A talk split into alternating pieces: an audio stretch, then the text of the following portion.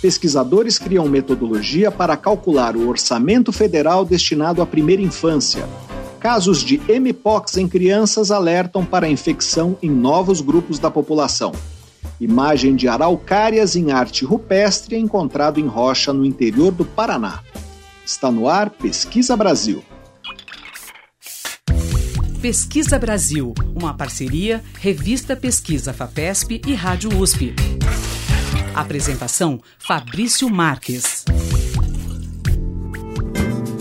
Olá, sejam bem-vindos ao Pesquisa Brasil, o programa de rádio e podcast da revista Pesquisa FAPESP. Eu sou Fabrício Marques, editor de política da revista, e no programa de hoje nós vamos falar sobre uma metodologia criada para calcular o quanto o governo brasileiro investe na primeira infância.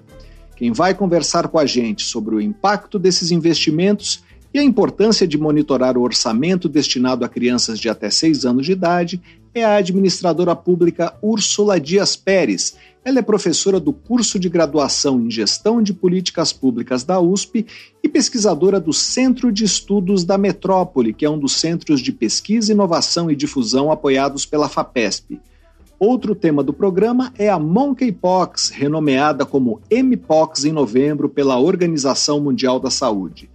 A doença, que a princípio infectava quase exclusivamente homens homossexuais e bissexuais, agora parece estar começando a se expandir para outros grupos da população. Uma análise dos casos de Mpox no estado de Sergipe identificou 15 crianças que contraíram o vírus dessa moléstia infecciosa. O epidemiologista Paulo Ricardo Martins Filho, pesquisador da Universidade Federal de Sergipe, vai contar o que está acontecendo no estado e as hipóteses que podem explicar essa expansão de casos em crianças. Também vamos falar sobre arte rupestre. Em um paredão de arenito em um sítio pré-histórico no interior do Paraná, foi encontrado um painel de cerca de meio metro quadrado em que estão pintadas árvores e figuras humanas. Segundo um estudo publicado na revista Caderno de Geografia, essa pintura seria a primeira representação conhecida no Brasil de araucárias, também conhecidas como pinheiros do Paraná ou pinheiros brasileiros. O geógrafo Henrique Simão Pontes, membro do Grupo Universitário de Pesquisas Espeleológicas da Universidade Estadual de Ponta Grossa e um dos responsáveis pela descoberta, vai contar o que se sabe até agora sobre a idade e os autores desse achado. Você pode acompanhar o conteúdo de Pesquisa FAPESP nos nossos perfis nas redes sociais. Nós somos arroba Pesquisa FAPESP no Facebook e no Twitter e no Instagram e no Telegram, arroba pesquisa underline FAPESP. Nosso site é o revistapesquisa.fapesp.br e lá você pode ouvir o Pesquisa Brasil quando quiser e também se cadastrar na nossa newsletter, assim você fica por dentro de tudo o que publicamos. Pesquisa Brasil, uma parceria da revista Pesquisa FAPESP e Rádio USP. apresentação: Fabrício Marques. A empresa norte-americana Turnitin informou que vai lançar um novo software capaz de detectar textos produzidos por ferramentas de inteligência artificial como o ChatGPT.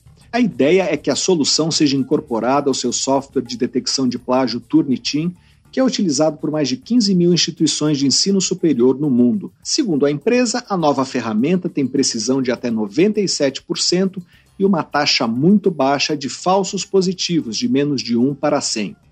Mark Sharples, professor emérito de tecnologia educacional da Open University do Reino Unido, disse à revista Times Higher Education que o desenvolvimento da ferramenta é fundamental para a Turnitin manter a competitividade de seu software anti-plágio, mas ele adverte que a baixa taxa de falso positivo do programa ainda precisa ser verificada de forma independente. Desde o lançamento do ChatGPT em novembro do ano passado, Empresas de vários países têm se esforçado para desenvolver ferramentas capazes de identificar textos realistas produzidos por inteligência artificial. Mas as taxas elevadas de falso positivo são um dos pontos fracos desses softwares. A chance de que um aluno seja falsamente acusado de usar inteligência artificial para fazer trabalhos escolares põe em xeque a credibilidade das ferramentas. Pesquisa Brasil. Entrevista. Especialistas de diferentes áreas do conhecimento têm procurado mostrar a importância dos investimentos públicos na primeira infância. Quando cresce, a criança que foi bem cuidada e estimulada até os seis anos de idade tende a ter menos problemas de saúde, conseguir melhores oportunidades profissionais e exigir menos assistência governamental. Um grupo formado por 17 organizações, como o Fundo das Nações Unidas para a Infância, Unicef, e o Centro de Estudos da Metrópole da USP, criou uma metodologia para calcular e monitorar o quanto o governo brasileiro investe em crianças com até 6 anos de idade. Para falar sobre essa metodologia e sobre o impacto do orçamento destinado à primeira infância, nós vamos conversar agora por Skype com a administradora pública Úrsula Dias Pérez. Ela é professora do curso de graduação em Gestão de Políticas Públicas da USP e pesquisadora do Centro de Estudos da Metrópole, também da USP, que é um dos centros de pesquisa, inovação e difusão financiados pela FAPESP. Olá, professora, seja bem-vinda ao Pesquisa Brasil. Muito obrigado por participar do programa. Muito obrigada, é, eu que agradeço, é um prazer. Boa tarde a todos, uma felicidade poder tratar desse assunto aqui com vocês. Professora, queria começar falando sobre a importância dos investimentos eh, destinados à primeira infância que resultado eles alcançam? Olha, é, o Brasil é um país federativo, então a gente tem aí as três esferas, tanto o governo federal, os estados e municípios, todos eles têm que atuar na primeira infância.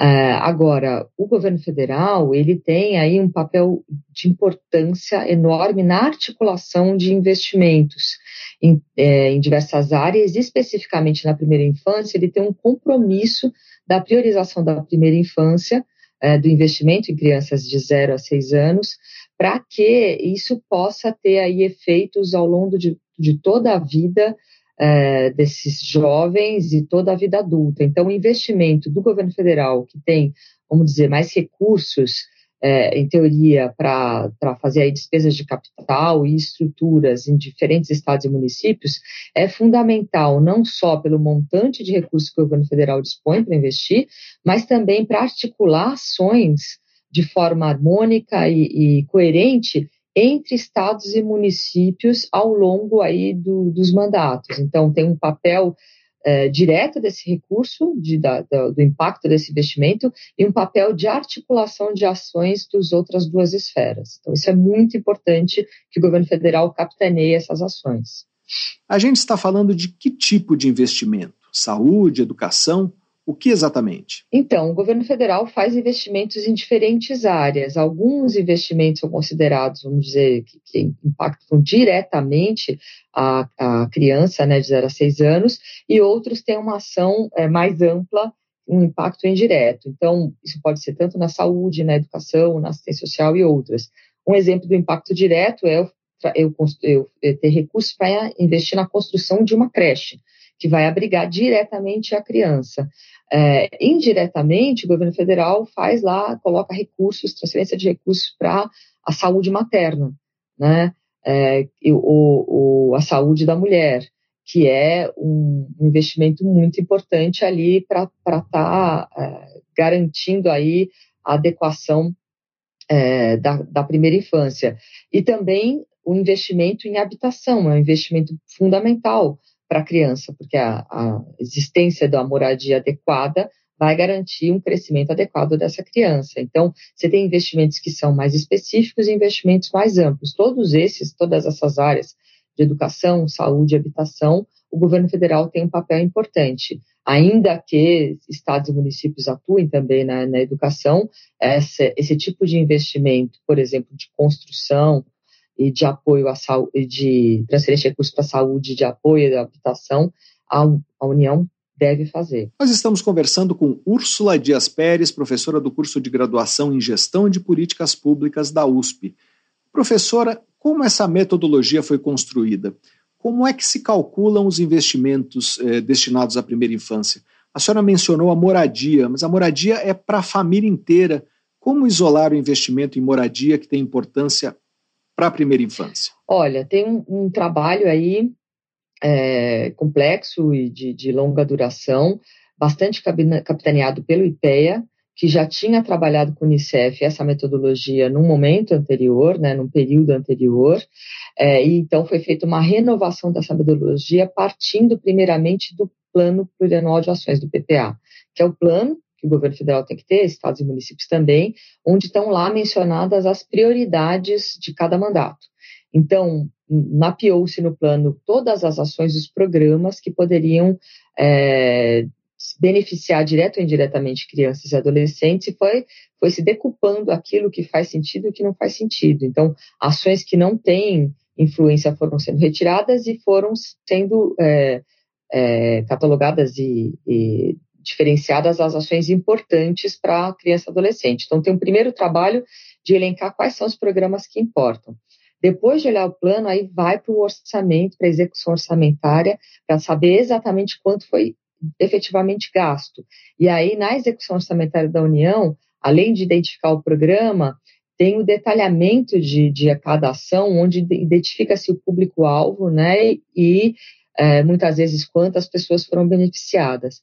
Quando tem esse público-alvo é, identificado, você consegue fazer um trabalho de fazer o cálculo, né, de proporção de quanto aquilo foi gasto, direto ou indiretamente para criança e adolescente. E quando não tem identificação, aí buscou-se indicadores é, populacionais para saber, dentro daquele tipo de programa, por exemplo, de habitação, em geral, quantas pessoas são beneficiadas, quantas pessoas tem é, em cada região que foi ali destinado recurso para habitação, para poder fazer o cálculo indireto aí de, de benefício à criança e adolescente. Então, é um cálculo complexo que usa informações tanto do orçamento, do plano orçamentário, do orçamento da execução orçamentária, com essa identificação de público-alvo, e também com indicadores é, do IBGE de população e de público nos diferentes territórios do Brasil. Que programas destinados à primeira infância têm mais peso? Quais têm mais público ou têm mais dinheiro? Olha, é, certamente as áreas de saúde, educação e assistência social elas têm um peso importante no volume de recursos, né? São áreas que têm um benefício muito relevante. Então, se a gente considerar, essa metodologia foi, foi trabalhada no ano de 2021, né? Escolheu-se utilizar 2021, é, justamente porque o ano de 2020 seria um, um, uma análise ruim, prejudicada pelo ano pandêmico. Então, quando se analisa o ano de 2021, é um ano que você tem aí recursos já colocados para auxílio emergencial, né, que beneficiam as famílias e que tem é, uma importância muito grande também para a proteção de crianças de 0 a 6 anos. Então, esse é um volume de recurso importante na área de assistência. Obviamente, os investimentos na educação básica também são importantes. É, você tem aí um, indicador que foi utilizado, você tem todo o recurso do Fundeb, por exemplo, que a, a, o governo federal complementa para estados e municípios, que é importante aí para a primeira infância, e também todo o recurso da saúde que beneficia aí é, diferentes famílias nos, nos diferentes níveis de proteção, que também tem volumes bastante relevantes. Nós estamos conversando com Úrsula Dias Pérez, pesquisadora do Centro de Estudos da Metrópole da USP. Professora, o quanto o Brasil investe na primeira infância? É possível avaliar é, como isso vem evoluindo ao longo do tempo?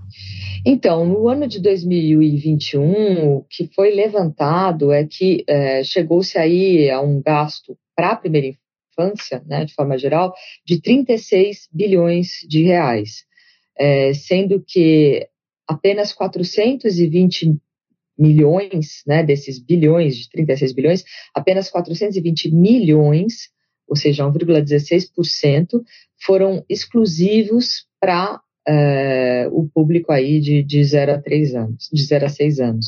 Então, a maior parte desse volume de recursos, 36, é um gasto ampliado, né, que de forma indireta protege. O gasto direto é, é menor, né? É, é, apenas não chega a um bilhão, 420 milhões de reais. Se a gente é, fiz essa tua pergunta, né? Como é que isso tem evoluído ao longo do tempo?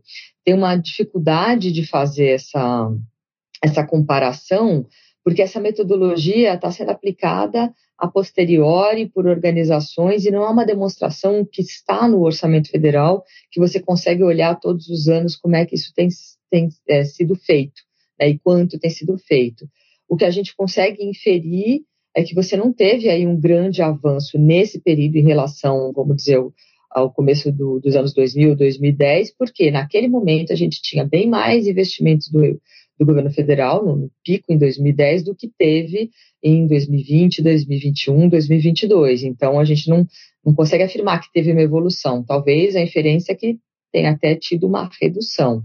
Com a exceção do gasto com auxílio emergencial, que teve um grande volume, mas esse gasto direto para a primeira infância é, não deve ter tido um grande aumento, visto que os investimentos federais, de forma geral, têm sido reduzidos nos últimos 10 anos, por uma série de motivos, entre outros, a, a, questão da aprovação do teto de gastos e uma outra série de mudanças aí de controle é, pós 2015, 2016 no orçamento do governo federal. Então, o que a gente percebe é que a gente precisa de um grande esforço de voltar a investir fortemente nessa é, nessa política, né, nos gastos focados aí da primeira infância do governo federal e também nas outras duas esferas, estados e municípios. Se tem ideia de quanto esse investimento deveria atingir, quanto seria o ideal? É, é difícil fazer essa, essa afirmação né, de, de quanto seria ideal. É, mas talvez se a gente conseguisse pensar que pelo menos um terço dos recursos das áreas de saúde e educação fosse priorizado para a primeira infância, isso permitiria é, um avanço muito mais priorizado, né, e com gastos diretos aí da, da saúde e educação para a primeira infância, a gente poderia ter aí um foco muito mais é, alargado e com impactos futuros muito melhores do que a gente tem feito. É, isso implicaria, eu acho que pelo menos triplicar, quadruplicar esse investimento que está sendo considerado aí de 2021. É muito pouco, é, ser apenas 1,16% do, do total que foi avaliado. Professora, qual é o objetivo de vocês é, quando mostram o quanto o Brasil investe na primeira infância? Que impacto vocês esperam que essa metodologia alcance? Bem, são diferentes efeitos importantes. Primeiro, é, de que é calcular, mas de que tem toda uma complexidade e que isso precisa ser sistêmico. Então, mostrar que esse cálculo precisa ser sistêmico, precisa ter uma preocupação, significa mudar um pouco a metodologia como hoje se apresenta o orçamento e buscar apresentar de uma forma que seja mais fácil, mais transparente e auditável, né, por organizações externas, pelo controle interno, para que se saiba todos os anos quanto se gasta com a primeira infância, para a gente poder ter, inclusive, essa, é, essa análise contínua que você me perguntou. É, então, demonstrar que é preciso ter uma metodologia é, de, de forma sistêmica que permita esse controle. Influenciar as outras esferas também é uma outra preocupação. Então, isso foi, esforço foi feito pelo governo federal, mas boa parte dos gastos que importam para a primeira infância estão nos municípios e também nos estados. Então, a gente precisa trabalhar isso também nos orçamentos estaduais e municipais. Então, uma metodologia que nos permita uh, identificar público-alvo em todos os orçamentos é necessária. Né? Então, esse efeito também é esperado. E um terceiro efeito é de mostrar que é, esse percentual muito baixo, né, de 1% só de gasto direto, é, precisa ser mudado se a gente de fato quer priorizar em primeira infância. Então, é um, é um contraponto a mensagem que está lá no plano de que a primeira infância é prioritária, né, que você tem um plano de primeira infância aprovado que diz que ela é prioritária, mas na prática, o que isso representa em volume de recursos?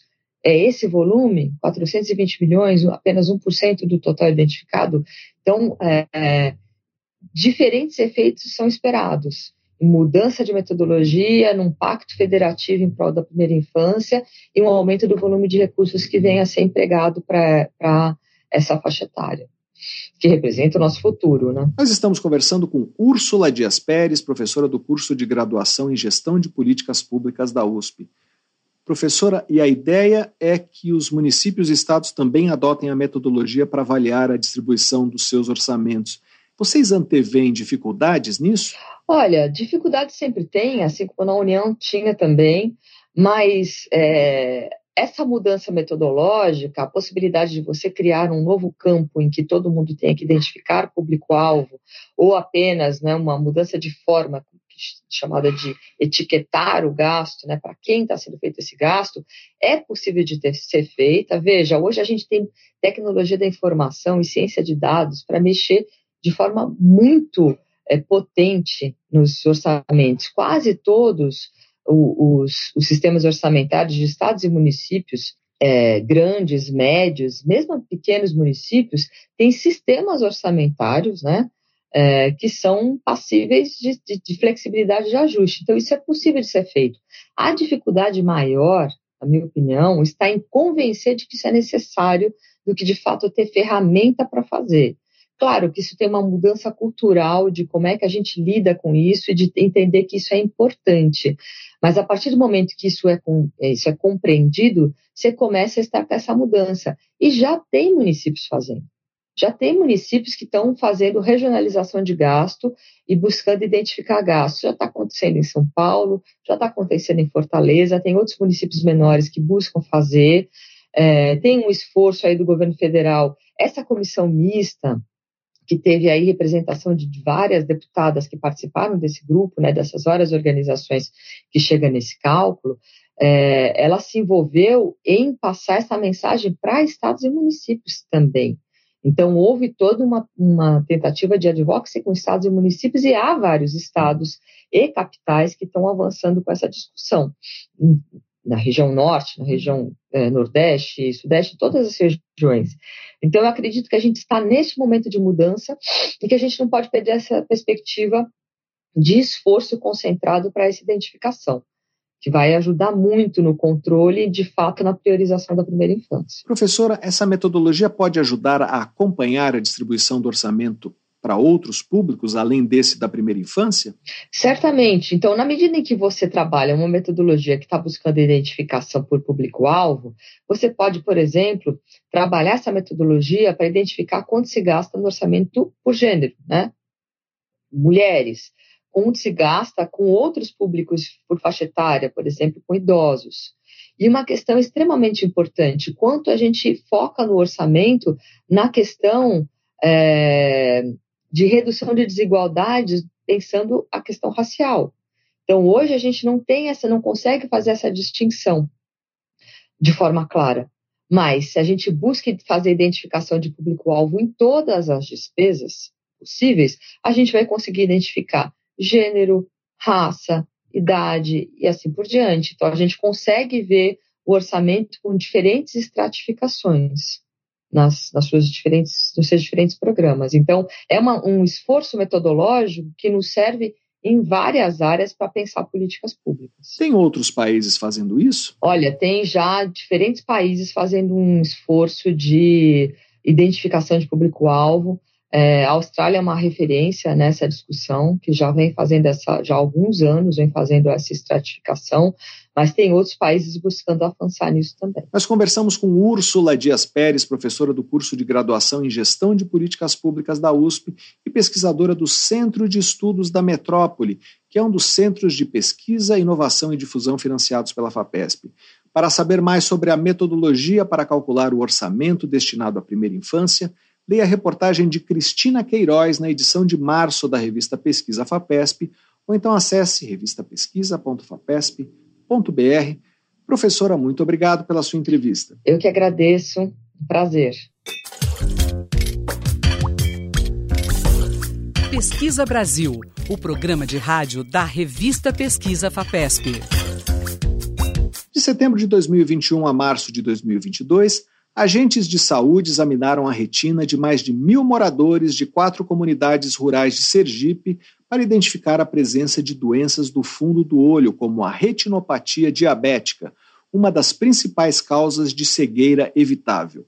A triagem foi feita com um retinógrafo portátil acoplado a um smartphone, que utiliza recursos de inteligência artificial e foi desenvolvido pela empresa Felcom, com apoio da FAPESP. Os exames depois foram reavaliados e confirmados por especialistas. Segundo o oftalmologista Fernando Korn Malerbe, da Universidade Federal de São Paulo, a Unifesp, um dos coordenadores do trabalho em Sergipe, o dispositivo permite que a triagem de pacientes com a doença seja realizada por um operador treinado e com suporte remoto de oftalmologistas em áreas com carência de especialistas. O aparelho, chamado de Air Cloud, foi lançado em 2019 e avaliado antes da pandemia em 157 indígenas da etnia Chavante, dos quais 60% receberam o diagnóstico de diabetes. Pesquisa Brasil. Entrevista. A monkeypox, renomeada como mpox em novembro pela Organização Mundial da Saúde, infecta na maioria dos casos homens homossexuais e bissexuais, mas parece já estar se expandindo para outros grupos da população, como mulheres e crianças. Das 71 pessoas que contraíram o vírus em Sergipe entre 22 de agosto de 2022 e 18 de janeiro de 2023, 15 tinham menos de 18 anos de idade. Conforme relato publicado no Journal of Pediatrics and Child Health, a proporção de crianças e adolescentes em relação ao total de contaminados é cinco vezes maior em Sergipe do que a registrada até agora no Brasil. Para explicar o que está sendo observado em Sergipe e os riscos de infecção em novos grupos, nós vamos conversar agora por Skype com um dos autores desse relato, o epidemiologista Paulo Ricardo Martins Filho, da Universidade Federal de Sergipe. Olá, professor, seja bem-vindo ao Pesquisa Brasil. Muito obrigado por participar do programa. Bom, é, eu que agradeço é, ao Pesquisa Brasil pelo, pelo convite. É, obrigado pela oportunidade de poder falar é, sobre mais um importante problema de saúde pública. É, nós já publicamos é, uma série de estudos sobre a conhecida né, varíola dos macacos, é, ou monkeypox ou mpox, né, o termo mais atualmente utilizado. esses artigos têm sido publicados em importantes revistas né, de circulação é, internacional. Isso acaba sendo extremamente importante, é, como foi e tem sido em relação à Covid-19, é, para entendermos melhor a doença, tomarmos melhores decisões clínicas é, e traçarmos melhores estratégias de saúde pública. E esse esse estudo, né, que, que, que trata é, da ocorrência da doença é, em crianças aqui no estado de Sergipe é, mostra talvez uma mudança no perfil é, epidemiológico da doença, pelo menos em algumas regiões. Professor, o que aconteceu em Sergipe? Quais são as possíveis causas dessa ampliação do perfil dos infectados? Bom, a gente sabe é, que a, a, a, doença, ela, é, primeiramente, ela se concentrou tá? É, em grupos específicos, populacionais. A doença tem é, se concentrado, inclusive até o momento, tá? É, em homens é, homossexuais ou bissexuais, né? Adultos jovens, ali entre 30 e 50 anos de idade, especificamente, é, com comportamentos sexuais de risco. É, nós mostramos ah, isso num dos principais estudos já publicados sobre a doença, lá em agosto tá, do ano passado, numa síntese de evidências, mostrando esse perfil tá, dos pacientes é, com monkeypox em todo o mundo. É, e a partir daí a gente começou a, a acompanhar né, a incidência de casos, obviamente aqui no nosso estado, né, onde nós residimos, e a gente começou a observar uma ocorrência mais frequente da doença é, em mulheres e em crianças né, e adolescentes, até os seus 18 anos de idade, especialmente a partir de novembro do ano passado. Então, esse estudo ele acaba mostrando é, uma prevalência de em torno de 21% né, de casos de monkeypox em crianças e adolescentes aqui no estado de Sergipe, é o que pode indicar, como eu falei anteriormente, uma mudança no perfil epidemiológico da doença, no espalhamento da doença em, outro em outros grupos populacionais. É, e a gente também tem observado é, uma prevalência de em torno de 15 a 20% é, da doença também em mulheres, é, o que pode ser um fator é, explicativo para maior ocorrência de casos também em crianças aqui na região.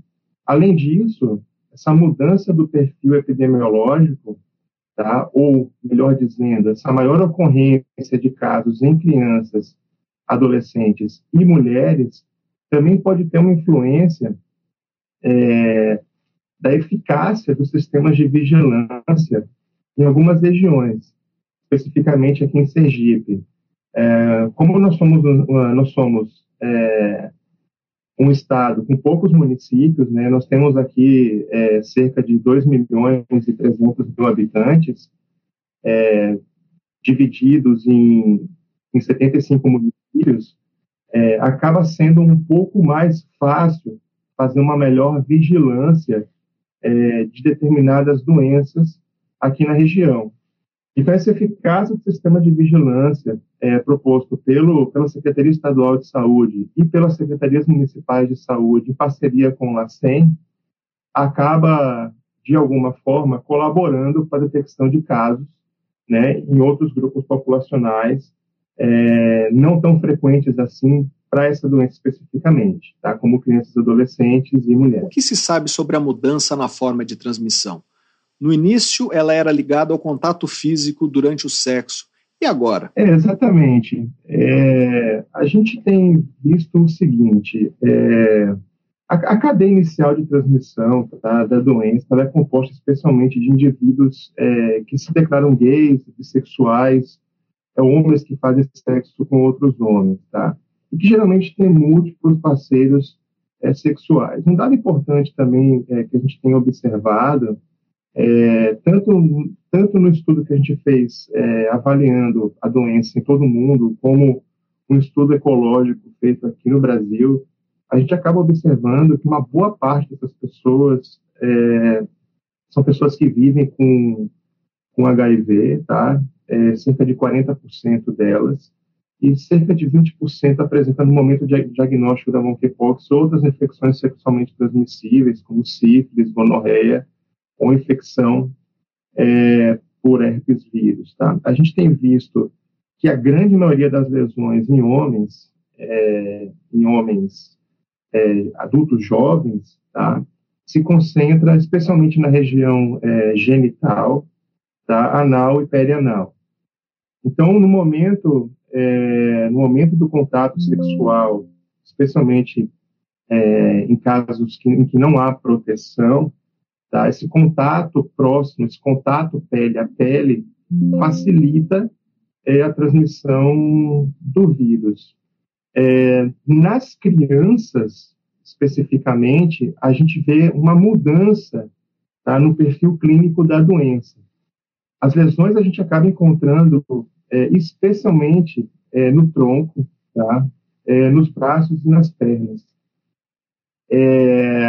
Então, há mudança também no perfil, no perfil clínico, né? Então, essas crianças, elas apresentam essas lesões, né? É, por conta do contato com outra pessoa infectada, é, com, com lesões de pele também, e no contato pele a pele. Então, é muito possível que parentes próximos dessas pessoas, especialmente mulheres, é, com a doença, é, tenham tido contato, obviamente, com, com esses, essa, essa, população pediátrica, tá? e a doença acabou se manifestando é, dessa forma. É importante frisar também que essa semana nós publicamos uma importante descoberta em relação à carga viral tá? É, da monkeypox de acordo com a idade. A gente acabou observando que a carga viral é, em indivíduos acima dos 18 anos é muito maior tá, do que em crianças é, e adolescentes, o que acaba também explicando de alguma forma por que, que a transmissão entre crianças e adolescentes é mais reduzida se comparado a, aos adultos. Então, esse é mais ou menos o perfil tá, epidemiológico e clínico que a gente tem observado é, em relação à doença para essas faixas etárias. Nós estamos conversando com o epidemiologista Paulo Ricardo Martins Filho, pesquisador da Universidade Federal de Sergipe. Professor, as manifestações da doença são diferentes nesses novos grupos? A gravidade é maior ou menor? Essa é uma excelente pergunta. É, de forma resumida, como eu falei anteriormente, as lesões se concentram na pele. Tá? Algum, alguns indivíduos acabam tendo é, lesões, por exemplo, na cavidade oral, tá? na mucosa oral, mas uma frequência bem, bem mais baixa, tá? Essas lesões, essas lesões de pele, tá? Essas, essas lesões que aparecem na, na região de pele, é, são as lesões tá? que têm a maior capacidade de transmitir o vírus para uma outra pessoa quando do contato próximo, tá? A gente acabou vendo isso também no estudo ano passado, é, então, as lesões de pele têm a maior capacidade é, é, de transmitir essas lesões do que outras regiões do corpo. até, até isso facilita, né, o, o entendimento em termos de diagnóstico, né, onde eu tenho que fazer a coleta para o diagnóstico definitivo da doença, né, que é feito através de biologia molecular, um exame chamado RT-PCR, mas essas, apesar da carga viral alta, tá, por exemplo, em, em, em adultos, é, como eu havia falado anteriormente, isso não significa dizer que a doença é mais grave nessa população. A gente tem visto, de uma maneira geral, que a doença tem um curso clínico autolimitado tá? e que a taxa de hospitalização é extremamente baixa. É, até o momento, no mundo, é, foram identificados cerca de 99 óbitos em relação à monkeypox, tá? e no Brasil, algo em torno de 15 óbitos. Tá? Então, a gente vê que é, a taxa de mortalidade para a doença é muito baixa. A gente tem um pouco mais de 86 mil casos no mundo, o Brasil o Brasil ele contribui aí com cerca de 12% desse, dessa carga de casos no mundo, tá? Mas a, a, a, quantidade de óbitos ela, ela é baixa, né, em relação ao número de casos que a gente tem, tem, tem registrado. Então, as hospitalizações têm uma taxa uma, uma prevalência tá? muito pequena de hospitalização, é, mas a gente vê, por exemplo, que em algumas situações, é, especialmente os homens tá, que têm lesões, que têm lesões na região genital é, e anal, acabam precisando de algum atendimento é, intra-hospitalar tá, por conta do processo inflamatório é, que essas lesões acabam causando nessas regiões acabam precisando de um cuidado,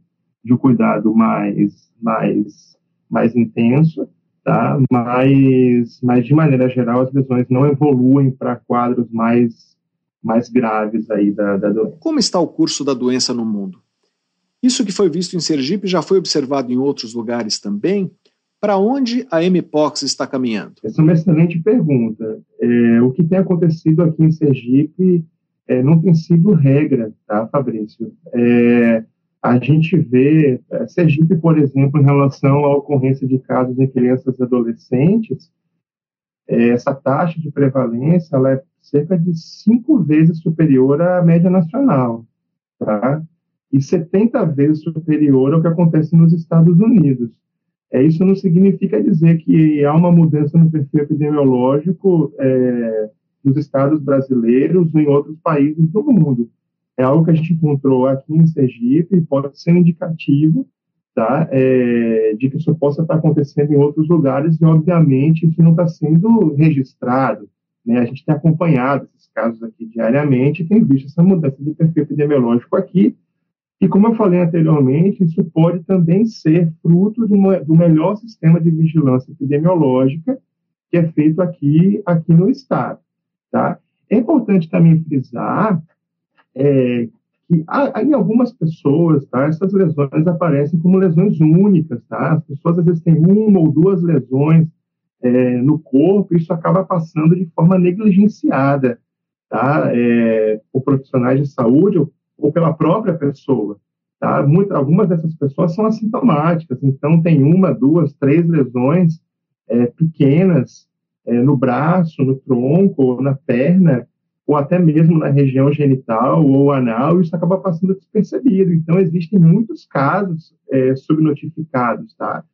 É, então, como a gente tem um sistema de vigilância aqui no estado bem, bem, bem interessante, a gente acaba conseguindo é, pegar a doença, como eu falei, é, em vários grupos populacionais, é, incluindo aí as crianças e adolescentes. Agora, o que a gente tem visto é, em termos de comportamento é, da incidência da doença no mundo e no Brasil é uma queda da ocorrência de eventos. A gente tem visto é, no mundo e no Brasil tá, uma queda importante dos casos de monkeypox ali a partir de outubro, novembro, tá, com uma tendência é, significativa de queda até o momento. A gente tem então, aqui em Sergipe, já são algumas semanas sem registro de nenhum caso novo da doença, tá? E isso também tem acontecido em alguns outros lugares do Brasil e também no mundo. É, isso não significa dizer que eu não possa ter né, é, um aumento dos casos da doença mais para frente, inclusive em grupos populacionais que não são necessariamente aquele grupo, uh, o grupo de homens, né, é, com, fatores, com fatores de risco associados. Então, é bom a gente ficar atento, né, e os sistemas de vigilância epidemiológica em todo o país é, acompanhem esses casos, né, ou mudanças aí no perfil de incidência dos casos é, nas próximas semanas nos próximos meses. E como acompanhar, professor? Fazer mais testes, melhorar o rastreamento? O que é essa atenção? É, primeiro, educação em saúde, né? É importante que tanto o, o poder público, né, quanto a imprensa, de uma maneira geral, é, e, obviamente, pesquisadores e outros grupos da sociedade continuem nesse processo de educação em saúde em relação a manifestações não só da monkeypox, como diversas outras doenças, né? A educação em saúde é o principal passo, é o primeiro e principal passo, né, para que a gente tenha é, um, sistema de vigilância é, que funcione. Né? Sem isso, fica muito difícil, por conta do tamanho do Brasil, né, da população que o Brasil tem, fazer uma vigilância é, eficaz, né? É, para esse, esse, tipo de, de, de, de, doença, tá? Então, esse é o primeiro passo, continuar informando a população sobre isso. Então, é, a população bem informada, na suspeita, né, é, de lesões que possam remeter a monkeypox, que procurem, né, profissionais, é, profissionais de saúde para o diagnóstico. Ao mesmo tempo, os profissionais de saúde também precisam continuar se informando, né, sobre a doença, sobre possibilidades de mudança de perfil epidemiológico da doença, para que casos não passem despercebidos, né, Fabrício? E aí as pessoas não deixem, não deixem de ter o seu diagnóstico. E, obviamente, né, é, aumentar a capacidade de testagem e rastreamento tá, né, nos estados nos municípios, especialmente nos municípios menores e mais pobres do Brasil, né, onde a gente tem é, muita dificuldade, às vezes, de fazer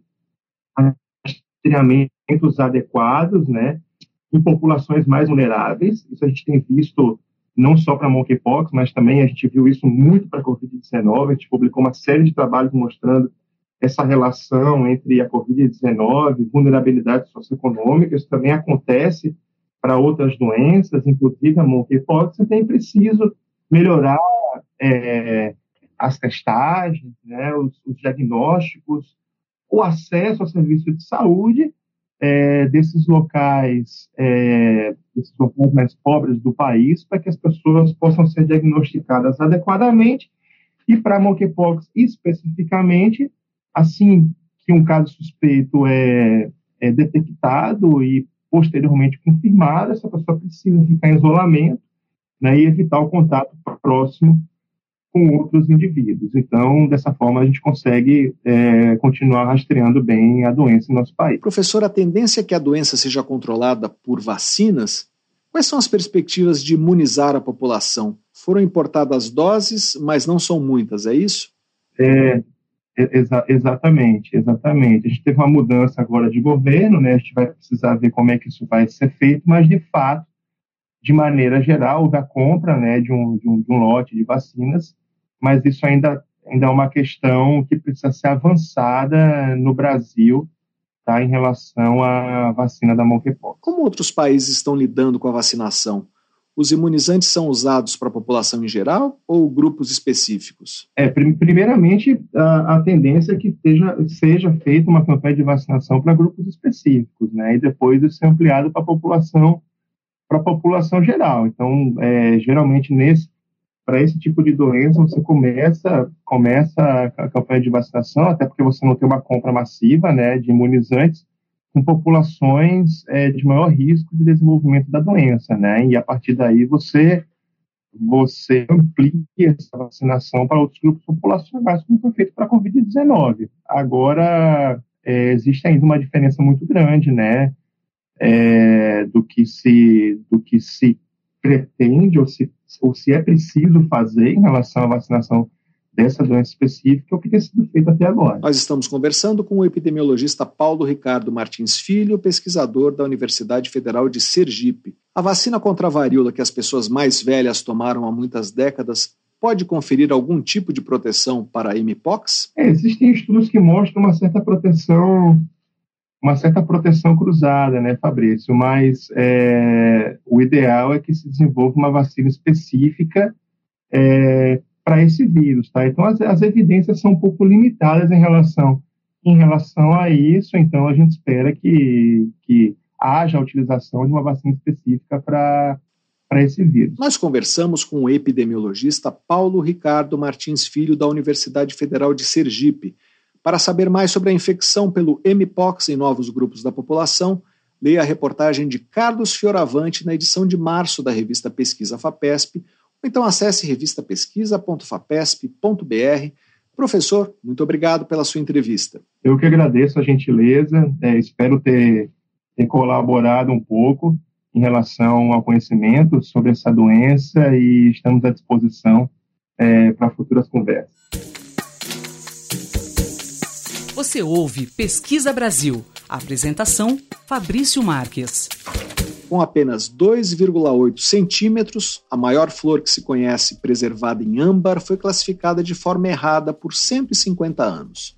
Guardada no Museu de História Natural de Berlim, na Alemanha, a pequena flor de cinco pétalas viveu entre 38 milhões e 34 milhões de anos atrás. Ela foi coletada em 1872 em uma região de floresta boreal do norte da Europa que hoje pertence à Rússia e foi descrita como uma integrante da família das teáceas, a mesma do chá e das camélias, composta por árvores e arbustos de regiões de clima temperado e tropical. Usando técnicas modernas de microscopia, Eva Maria Sadowski, do Museu de História Natural de Berlim, e Christa Charlotte Hoffmann, da Universidade de Viena, na Áustria, concluíram que, na realidade, essa flor pertence ao gênero Simplocus, de árvores e arbustos que hoje crescem em áreas de clima tropical e subtropical da Ásia e das Américas. A presença desse gênero indica que o clima no norte da Europa foi mais ameno num passado distante. Pesquisa Brasil. Entrevista. No interior do Paraná foi encontrado em um paredão de arenito um painel de cerca de meio metro quadrado em que foram pintadas árvores e figuras humanas. Segundo um estudo publicado na revista Caderno de Geografia, seria a mais antiga pintura rupestre representando araucárias. Arte rupestre é o termo que denomina representações artísticas pré-históricas feitas em paredes, tetos e outras superfícies de cavernas e abrigos rochosos, e também em rochas ao ar livre. Para falar sobre essa descoberta e o que se sabe até agora sobre a origem da pintura, nós vamos conversar por Skype com o geógrafo Henrique Simão Pontes. Ele é membro do Grupo Universitário de Pesquisas Espeleológicas da Universidade Estadual de Ponta Grossa, no Paraná, e autor principal desse trabalho Olá, professor, seja bem-vindo ao Pesquisa Brasil. Muito obrigado por participar do programa. É, olá, Fabrício, obrigado pela oportunidade. Professor, como são esses registros? É, são várias araucárias pintadas? Bom, então, nós estamos falando de um painel que tem aproximadamente 40, é, 0,4 metros quadrados, então é, é pequeno, não é, não é grande, mas neste, né, nessa parede nesse pequeno, nessa pequena porção, né, nós temos a ocorrência de registros rupestres, de pinturas rupestres, de 13 araucárias, né, da, da espécie araucária angustifolia, mais outras representações aí que estão associadas a, a, esta, a este painel. São 20 figuras antropomórficas, ou seja, que representam possivelmente pessoas, mais três figuras que também podem ser se tratar de pessoas ou até mesmo animais, escalando né, três dessas 13 araucárias. É uma região onde já há outros registros desse tipo? Onde exatamente vocês encontraram o painel? Então, nós encontramos esse, essa pintura no município chamado Piraí do Sul, né, numa região chamada Piraí da Serra. Essa é uma localidade já é, tradicionalmente conhecida pela comunidade arqueológica. Né? Existem outros registros arqueológicos é, no entorno, né, nas proximidades deste, do, deste abrigo, né, desse sítio arqueológico que contém as araucárias, mas até então, né, até os, os nossos estudos, é, não existia registro. Então, é, a comunidade arqueológica, a comunidade científica ainda não conhecia esse sítio arqueológico. Mas no entorno nós temos aí um, uma, a ocorrência né, de outros sítios arqueológicos, então o que dá a esta área né, um, uma relevância arqueológica aqui no estado do Paraná. Nós estamos conversando com o geógrafo Henrique Simão Pontes, membro do Grupo Universitário de Pesquisas Espeleológicas da Universidade Estadual de Ponta Grossa. Professor, é possível saber quem deve ter feito essa pintura ou quanto tempo ela tem? Olha, não podemos afirmar, né? Nós temos algumas hipóteses né, que esses registros foram produzidos, né, podem ter sido produzidos por povos é, é, ligados né, ao, a, ao, tronco linguístico chamado macro-G. Né? Esses povos nós não temos, eles, eles não, não existem mais. Né? O que nós temos são povos que estão que falam a mesma a língua, né, uma, uma língua dentro desse tronco linguístico, que são os caigangues, os choquelengues, mas isso tudo é a partir de uma comparação de estilística dessas figuras, dessas pinturas. Né? Nós não podemos afirmar com precisão porque nós não desenvolvemos nenhum estudo que envolvesse análise material, né, que envolvesse escavação, por exemplo, para afirmar né, com mais precisão quais povos que produziram esse painel. Algumas é, hipóteses nos levam né, a indicar que se tratem dos, é, dos povos macro-G. E esses povos viveram em que época nessa região? É, é, alguns estudos nos mostram que na região dos Campos Gerais do Paraná, esses povos chegaram a partir né, de uma idade de aproximadamente 4 mil anos atrás. Então, nós estávamos passando por um, um momento de, de, melhora, assim dizer, né, no clima. O clima estava ficando um pouco mais agradável na nossa região. Então, esses povos passaram a ocupar e se disseminar por toda a região dos Campos Gerais, de 4 mil anos para cá. Né? Então, por isso que o recorte né, de idade, olha, quanto tempo foi produzido, né? há quantos anos atrás foi produzido esse painel das araucárias?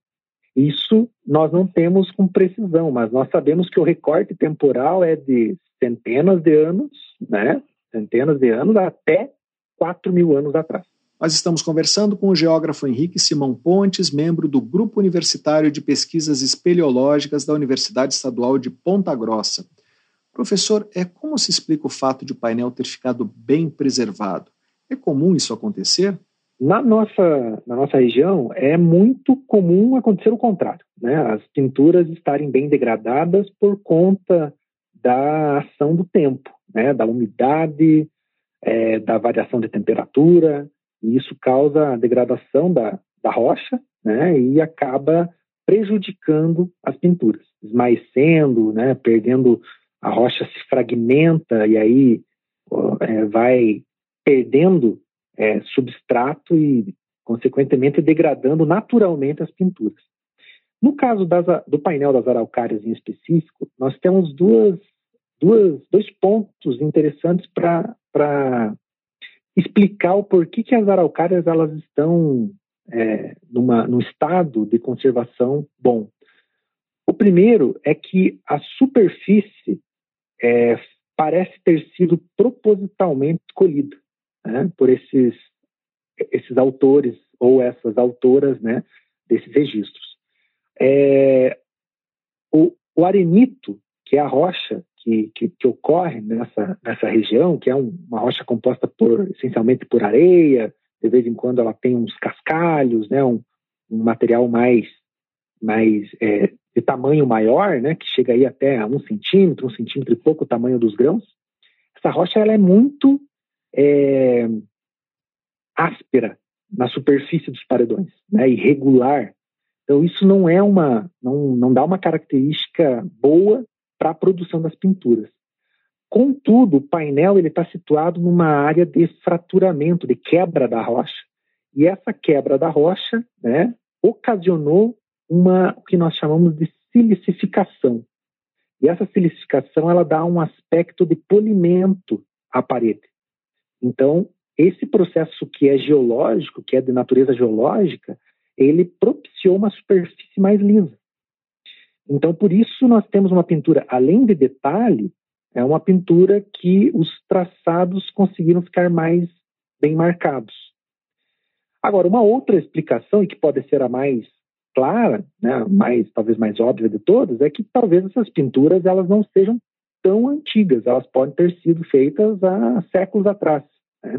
Então, essa proximidade né, na escala de tempo pode também ser um fator que revele né, o porquê que essas pinturas elas estão num estado bom de conservação. Esses registros ficam em um dos 29 sítios arqueológicos descobertos desde 2021 pelo projeto Espelho Piraí, de que o senhor participa. Eu queria que o senhor falasse um pouco sobre essa iniciativa, o que vocês já encontraram além dessa pintura rupestre? Então, o projeto Espelho Piraí é um, é um projeto de pesquisa né, do Grupo Universitário de Pesquisas Espeleológicas. Nós contamos hoje com 26 pesquisadores e pesquisadoras integrantes, e são 13 instituições né, envolvidas em parceria, tanto é, instituições de ensino superior, grupos de pesquisa, grupos de espeleologia. É, esse projeto ele teve, ele tem, né, ele ainda está em, em, execução. Ele teve seu início em julho de 2021 e previsão de término para dezembro deste ano, 2023. E o foco dele é realizar um estudo focado principalmente na identificação de novas cavidades subterrâneas e novos sítios arqueológicos na escarpa devoniana, né, que é uma é uma área importante aqui no estado do Paraná, que inclusive é, adentra um pouco ao estado de São Paulo, que é, na, na verdade, uma, um sobressalto no relevo, né, um escarpado, e é, é nesta área onde nós temos um alto potencial de ocorrência de cavernas e de sítios arqueológicos.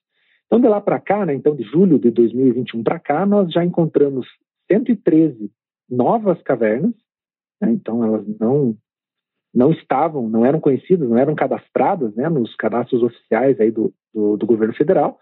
Hoje nós temos, então, 113 novas cavidades e 29 sítios arqueológicos. Tá? Desses 29 sítios arqueológicos, sete deles são é, já eram conhecidos, já eram é, catalogados junto ao IFAM. E 22 deles são novos. Então, 22 deles foram identificados né, durante as expedições do projeto Espelho Piraí, incluindo né, o abrigo das araucárias, que tem aí os painéis das araucárias. Nós estamos conversando com o geógrafo Henrique Simão Pontes, membro do Grupo Universitário de Pesquisas Espeleológicas da Universidade Estadual de Ponta Grossa. Professor, quais são os próximos passos desse grupo e dessa pesquisa sobre a pintura rupestre? É, nós estamos numa fase agora que, que é uma fase focada na educação patrimonial. Né? Então, nós estamos produzindo materiais e é, realizando ações é, visando né, a conservação dessas, desses achados é, do projeto, né, que foram é, encontrados durante o projeto. É, o primeiro passo, né, o, o, que nós já estamos executando, é o diálogo com as instituições e órgãos responsáveis pela fiscalização, licenciamento, né, gestão dessas, dessas áreas, né, tanto das cavidades subterrâneas como dos sítios arqueológicos. Porque a, é, esse primeiro passo, né, ele faz parte, é um dos objetivos do nosso projeto, que é justamente informar as autoridades competentes sobre a riqueza, sobre a importância desse patrimônio aqui na região. E, na sequência, né, ainda dentro dessa parte de educação patrimonial, nós estaremos fazendo, né, realizando atividades, oficinas, palestras com a comunidade, com moradores locais, com prefeituras, né, com professores, a, a fim de né, disseminar esse conhecimento e esse, essas informações geradas durante o, o projeto. No que diz respeito à, à esfera de pesquisa científica, nós temos né, é, algumas propostas de dar continuidade, de expandir né, o, o, esse projeto para outras áreas, né, aqui da, dos Campos Gerais, envolvendo a escarpa devoniana.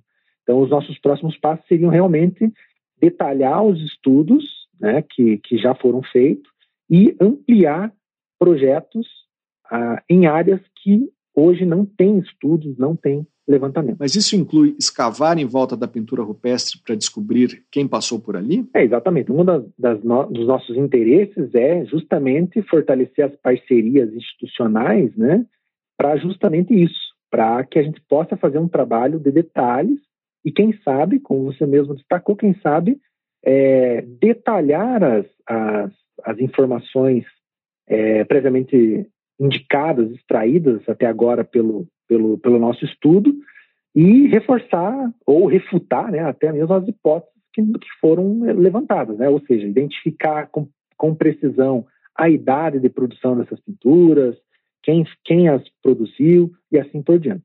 Mas essa fase, né, ela é uma fase bem complexa porque ela demanda novos projetos. Né? O, o, o projeto Espelho Piraí ele não tem como foco realizar, né, por exemplo, escavações e descrições detalhadas a esse nível. Ele é um projeto mais de inventário, de, de caracterização, né? então ele, ele, ele não tem como foco esse detalhamento. Mas com certeza nós temos aí, vislumbramos aí num, num período, esperamos, né, curto de tempo, desenvolver pesquisas que nos tragam né, mais informações a partir de estudos detalhados na área. Afora o interesse científico de achados como esse, que outros frutos o espelho Piraí deve ter? É, se espera que esse inventário resulte em quê?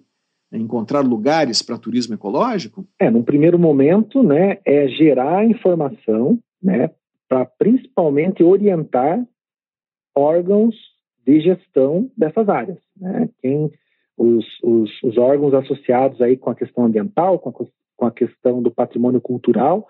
Então, é, é gerar é, material de base para orientar a gestão. O primeiro, primeiro foco é isso. É claro que nós temos também áreas, não especificamente, por exemplo, o abrigo das araucárias, ele é totalmente inadequado para, para a visitação turística, por vários motivos, né? não apenas pela fragilidade do local, pela importância do achado, mas também pela dificuldade de acesso, né? o, o proprietário não permite a visitação, então tem todo esse detalhe. Mas tem outras áreas que têm é, potencial turístico né, e que podem ser é, desenvolvidas, né, exploradas a partir né, das informações levantadas pelo nosso projeto. É importante é, destacar também, Fabrício, que o projeto Pele Piraí ele tem várias frentes de atuação. Né? Então, por exemplo, uma das frentes é, né, envolve um grupo de pesquisadores e pesquisadoras que trabalham com questões da microbiologia das cavidades. Então, eles estão estudando lá comunidades é, de bactérias e estão é, buscando entender como que essas bactérias reagem, por exemplo, à inibição de é, fungos que são pragas na, na produção agrícola, é, na inibição contra células cancerígenas. Então, é, essa é uma outra frente de atuação do espelho Piraí que também tem resultados muito, muito promissores, né, que ainda estão sendo né, processados e ainda estão em fase de análise, mas que já estão mostrando resultados bastante é, promissores por conta dos levantamentos né, realizados. Então, na verdade, assim, são várias, vários possíveis frutos a serem colhidos né, na, após a finalização desse projeto e, rapidamente aqui, destacando alguns, é, eu indicaria esses, né, os mais, os mais significativos aqui da, com relação ao projeto Espelho Piraí. Nós conversamos com o geógrafo Henrique Simão Pontes, do Grupo Universitário de Pesquisas Espeleológicas da Universidade Estadual de Ponta Grossa, para saber mais sobre os primeiros registros de araucárias em arte rupestre encontrados no Paraná, leia a reportagem de Marcos Piveta na edição de março da revista Pesquisa FAPESP, ou então acesse revistapesquisa.fapesp.br. Professor, muito obrigado pela sua entrevista. Fabrício, eu agradeço a oportunidade. Um abraço a todos e todas. E aqui termina o Pesquisa Brasil de hoje. Para ficar por dentro de tudo que publicamos, você pode se cadastrar na nossa newsletter através do site da revista Pesquisa FAPESP, que é o revistapesquisa.fapesp.br, ou então se inscrever no nosso canal no serviço de mensagens instantâneas Telegram. Procure por Pesquisa FAPESP ou arroba pesquisa FAPESP e você receberá avisos sobre a publicação de reportagens, podcasts e vídeos. O programa tem produção, roteiro e edição de Sara Caravieri. Eu sou Fabrício Marques, editor de política da revista Pesquisa FAPESP, e desejo a todos uma boa tarde. Você ouviu Pesquisa Brasil, uma parceria da revista Pesquisa FAPESP e Rádio USP.